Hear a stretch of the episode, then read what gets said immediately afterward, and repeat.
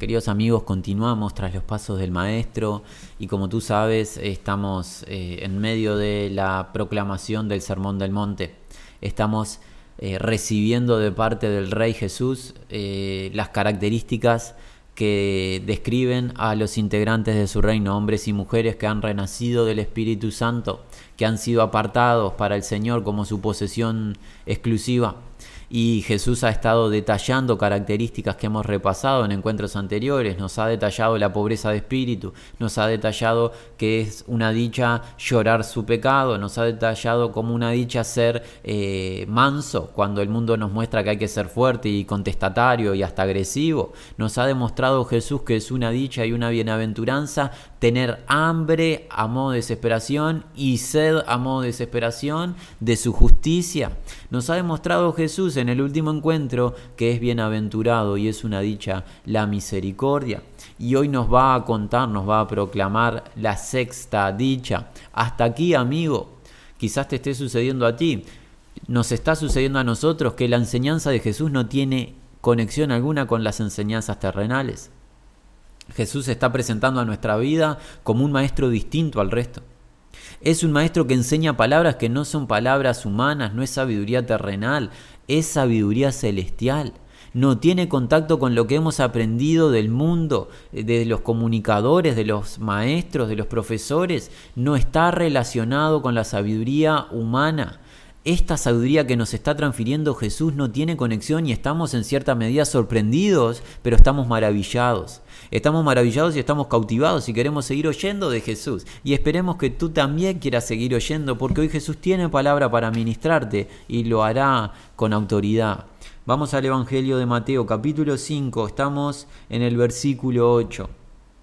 Estamos en la sexta bienaventuranza y Jesús proclama, lo dice en voz alta para que escuchemos con oído espiritual. Bienaventurados, dichosos, ¿quiénes? Los de limpio corazón, porque ellos verán a Dios. Es fundamental, mi amigo, es muy importante que comprendamos que la sexta bienaventuranza no anula las anteriores. ¿A qué vamos a decir? ¿A qué vamos con esto? Todas las bienaventuranzas se complementan. Es, podríamos verlo en cierta medida como una escalera que se está formando, escalón a escalón. Entonces, cuando Jesús dice bienaventurados los de limpio corazón, no está hablando bienaventurados las buenas personas en ellos mismos, los que se creen buenos o justos en ellos mismos. Estos de limpio corazón han pasado por las anteriores bienaventuranzas, son pobres de espíritu, bancarrota espiritual, lloran su pecado, son mansos, demandan de la justicia de Jesús, son misericordiosos porque recibieron misericordia. Y en este punto son limpios de corazón, no por ellos mismos sino que son limpios de corazón porque han sido limpiados, han sido lavados, han sido purificados nosotros podemos parafrasear la bienaventuranza de Jesús diciendo, con mucho respeto, bienaventurados los de puro corazón. Eso significa el texto original, limpio o puro corazón, algo que no está contaminado, algo que no está manchado. Y aquí vendría la pregunta de alguien, de algún oyente un poco distraído, ¿Cómo puede ser que haya un ser humano de puro corazón, de limpio corazón, si en el Evangelio Dios nos acusa a todos que estamos contaminados de la planta del pie hasta la cabeza? Y esa es una declaración válida, si alguien la plantease. Tenemos que afirmar lo que nos enseñó el profeta Ezequiel acerca de la nueva alianza. Y para eso vamos a ir al capítulo 36 del libro del profeta Ezequiel. Es fundamental comprender todo el plan eterno de salvación a nuestro favor. Jesucristo es tan magnífico, mi amigo, que tiene todo cubierto. Su obra redentora es perfecta, tú no tienes que hacer nada para ser salvo, todo lo hizo Jesucristo. La purificación, la limpieza, el lavamiento proviene de Él y no del hombre. 36 de Ezequiel, versículo 25. Esparciré sobre vosotros agua limpia. Seréis limpiados de todas vuestras inmundicias y de todos vuestros ídolos os limpiaré. Os daré corazón nuevo, corazón limpito de carne, no un corazón contaminado. Y pondré espíritu nuevo dentro de vosotros, y quitaré de vuestra carne el corazón de piedra, os daré un corazón de carne. Pondré dentro de vosotros mi espíritu, y haré que andéis en mis estatutos, y guardéis mis preceptos, y los pongáis por obras. Amigo, los de limpio corazón no son los que son buenos en ellos mismos, no son los que practican ciertos rituales, ciertas liturgias o actividades. Es alguien limpio de corazón porque Jesús le limpió el corazón, Jesús le purificó el corazón alguien que ingresó al nuevo pacto, la nueva alianza, alguien que recibió un corazón de carne y ya no tiene más el corazón de piedra. La limpieza o la pureza de corazón no está conectada con nosotros, sino que está conectada con Él. Así comienza esta declaración y esta bienaventuranza.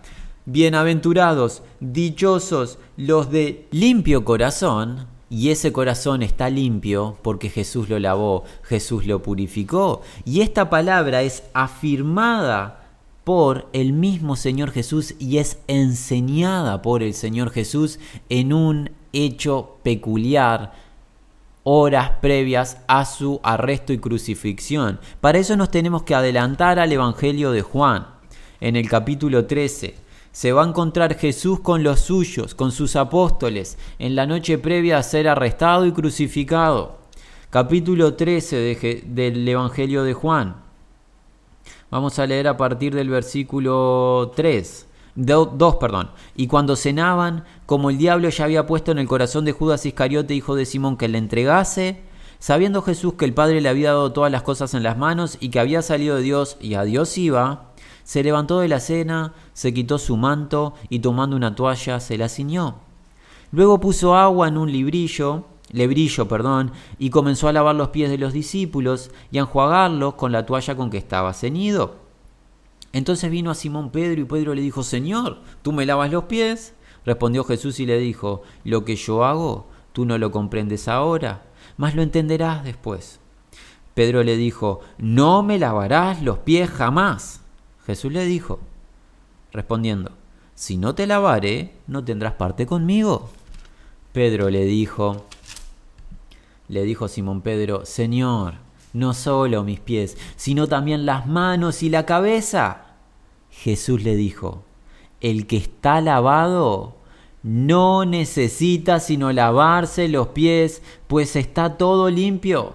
Vosotros limpio estáis, aunque no todos, porque sabía quién le iba a entregar, por eso dijo, no estáis limpios todos. Jesús está enseñándole a sus apóstoles acerca de la purificación y el lavamiento a través del nuevo pacto.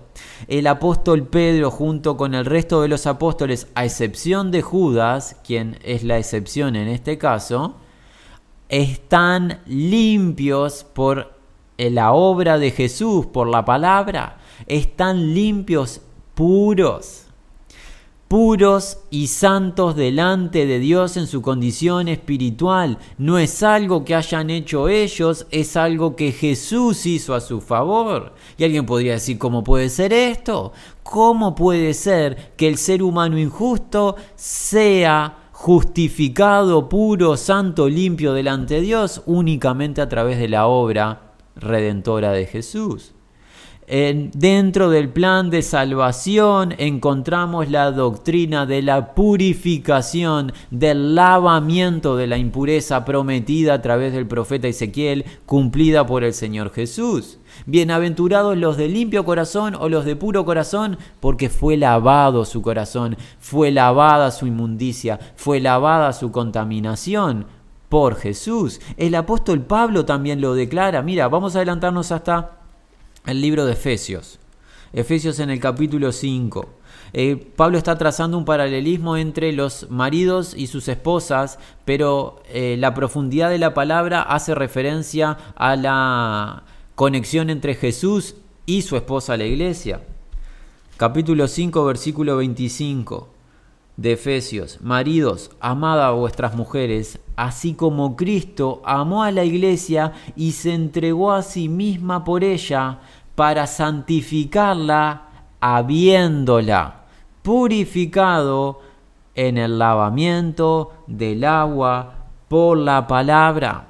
Concluimos en esta primera parte, mi amigo, dichosos, bienaventurados los que fueron lavados, los que fueron purificados por Jesucristo, tienen el corazón limpio, están puros y santos. No es algo que hayan hecho ellos, no es herencia familiar, no es una buena práctica de vida, no es tener talento, no es actividad, liturgia o religión, es la obra redentora y salvadora de Jesús a su favor. Eso los posiciona estables delante de Dios. Ahora, dicho eso, dicho eso, bienaventurados los de limpio corazón es una acción de continuo. Es una acción de continuo y está relacionada con lo que Jesús le acaba de enseñar a los apóstoles. ¿Qué les enseñó a los apóstoles? Ustedes están todos limpios y el que está limpio, el que está puro, no necesita sino lavarse los pies. Amigo, por favor, estemos atentos porque es importante comprender esto. Todo integrante del reino de los cielos ha sido lavado, purificado por la palabra, por la obra redentora de Jesús. Pero el que ha sido lavado, purificado, constantemente y diariamente necesita lavarse los pies, necesita lavarse constantemente y mantenerse puro ha sido salvado por el Señor, pero constante y diariamente necesita mantenerse puro y es algo que lo hace porque es realmente hijo de Dios. Si no fuera hijo de Dios, no se lava, no se purifica porque no pertenece al reino. Confirmación de nuestro lavamiento espiritual y nuestra salvación es el lavamiento diario, lavamiento de lo cual nos hablan los apóstoles, por ejemplo, empezando por el apóstol Pablo. Vamos a Segunda de Corintios, capítulo 6. Segunda de Corintios capítulo 6 versículo 14. El apóstol ordena, no os unáis en yugo desigual con los incrédulos. Porque qué compañerismo tiene la justicia con la injusticia, qué comunión la luz con las tinieblas, ninguna. ¿Y qué concordia Cristo con Belial? Absolutamente ninguna. No tienen unión en ningún punto. ¿Qué parte el creyente con el incrédulo? ¿Y qué acuerdo hay entre el templo de Dios y los ídolos? Porque vosotros sois el templo del Dios viviente, como Dios dijo. Habitaré y andaré entre ellos. Seré su Dios. Ellos serán mi pueblo. Por lo cual, salid en medio de ellos y apartaos, dice el Señor, y no toquéis lo inmundo, y yo os recibiré, seré para vosotros por Padre, vosotros me seréis hijos e hijas, dice el Señor Todopoderoso. Así que, dicho esto, amados, puesto que tenemos tales promesas, ¿Cuáles promesas? Las que acaba de relatar desde el versículo 16 al 18. Todo lo que Dios nos ofrece en esta comunión perfecta, esas son las promesas que Pablo está hablando. Así que, tan puesto que tenemos tales promesas, limpiémonos de toda contaminación de carne y de espíritu, perfeccionando la santidad en el temor de Dios. Aquellos que ingresaron al nuevo pacto, aquellos que fueron lavados y purificados por el Señor, diariamente se limpian de toda contaminación de carne y de espíritu. Todos los días me tengo que limpiar de lo que escucho, de lo que veo, del mundo. El mundo es un lugar malo para vivir, amigo. No nos podemos engañar. El sistema mundo es un sistema enemigo de Dios. Es un sistema hostil a Dios, a su justicia, a su verdad. El Señor Jesús en unos encuentros nos va a estar hablando y nos va a contar acerca de lo difícil que es para transitar de manera eh, obediente al Señor en esta tierra. Es un sistema perverso y hostil. Entonces constantemente me tengo que estar lavando los pies, constantemente me tengo que estar limpiando de toda contaminación. Constantemente. Esto no es una acción que lo hice una vez y nunca más, es una acción que comienza en mi salvación y que continúa hasta que el Señor me llama. Podríamos decir que el lavamiento que el Señor hizo para salvarme de una vez y para siempre es el principio del lavamiento diario. Todos los días me tengo que lavar, al igual que todos los días nos bañamos, ¿verdad? Bueno, en el caso espiritual es exactamente lo mismo. Como somos lavados por el Señor, nos lavamos los pies todos los días. El apóstol Juan nos va a hablar de esto y nos va a decir en, su epístola, en su primer carta, primera de Juan capítulo 3,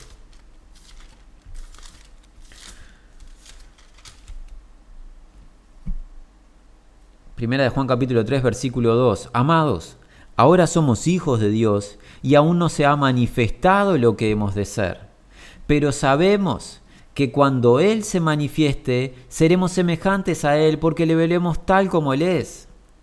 Y todo aquel que tiene esta esperanza se purifica a sí mismo, así como Él es puro. Juan escuchó la voz del Señor Jesús diciéndole, bienaventurados los de limpio corazón, porque ellos verán a Dios, y Juan transcribió exactamente esta enseñanza para con nosotros. Juan dijo, hermanos, hay que purificarse cada día, así como el Señor es puro, para mantener intacta la esperanza de verle cara a cara.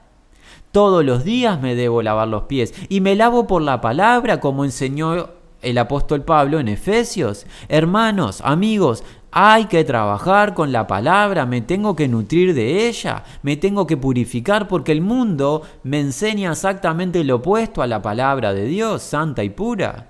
El mundo me eh, impulsa a desobedecer la palabra. Debo trabajar con la palabra con constancia. Debo de nutrirme de ella para mantenerme puro, limpio y mantener la esperanza intacta de ver a Dios cara a cara. Aquí alguien podría decir y esbozar, entonces es imposible, no hay chance para que un integrante del reino de los cielos tropiece porque se eh, mancharía, se convertiría en alguien impuro. Si tropieza, Dios es tan sabio que incluso ha establecido un medio de restauración y purificación para el tropiezo. Un integrante del reino de los cielos fue lavado por el lavamiento y la purificación de Cristo Jesús en su salvación. Un integrante del reino de los cielos se lava todos los días para mantener la esperanza intacta de ver al Señor cara a cara, se lava por la obediencia a la verdad. Y un integrante del reino de los cielos, cuando tropieza, confiesa su pecado y se aparta del mar. ¿De dónde proviene esto? De la misma carta de Juan, primera de Juan capítulo 1. A partir del versículo 5, Juan dice, este es el mensaje que hemos oído de él y os anunciamos, Dios es luz y no hay ninguna tinieblas en él. Si decimos que tenemos comunión con Él y andamos en tinieblas, mentimos y no practicamos la verdad.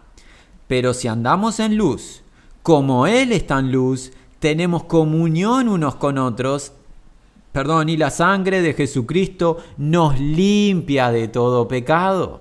Si decimos que, tenemos, que no tenemos pecado, nos engañamos a nosotros mismos y la verdad no está en nosotros.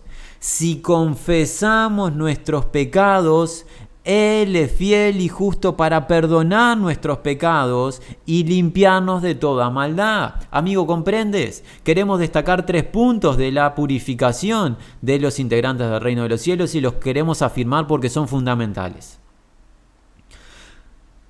Los integrantes del reino de los cielos son purificados, lavados de una vez y para siempre por el lavamiento del Señor Jesús a través de la palabra en su salvación. Los integrantes del reino de los cielos son purificados a diario, lavados a diario por la obediencia a la verdad, manteniendo intacta la esperanza de verle cara a cara.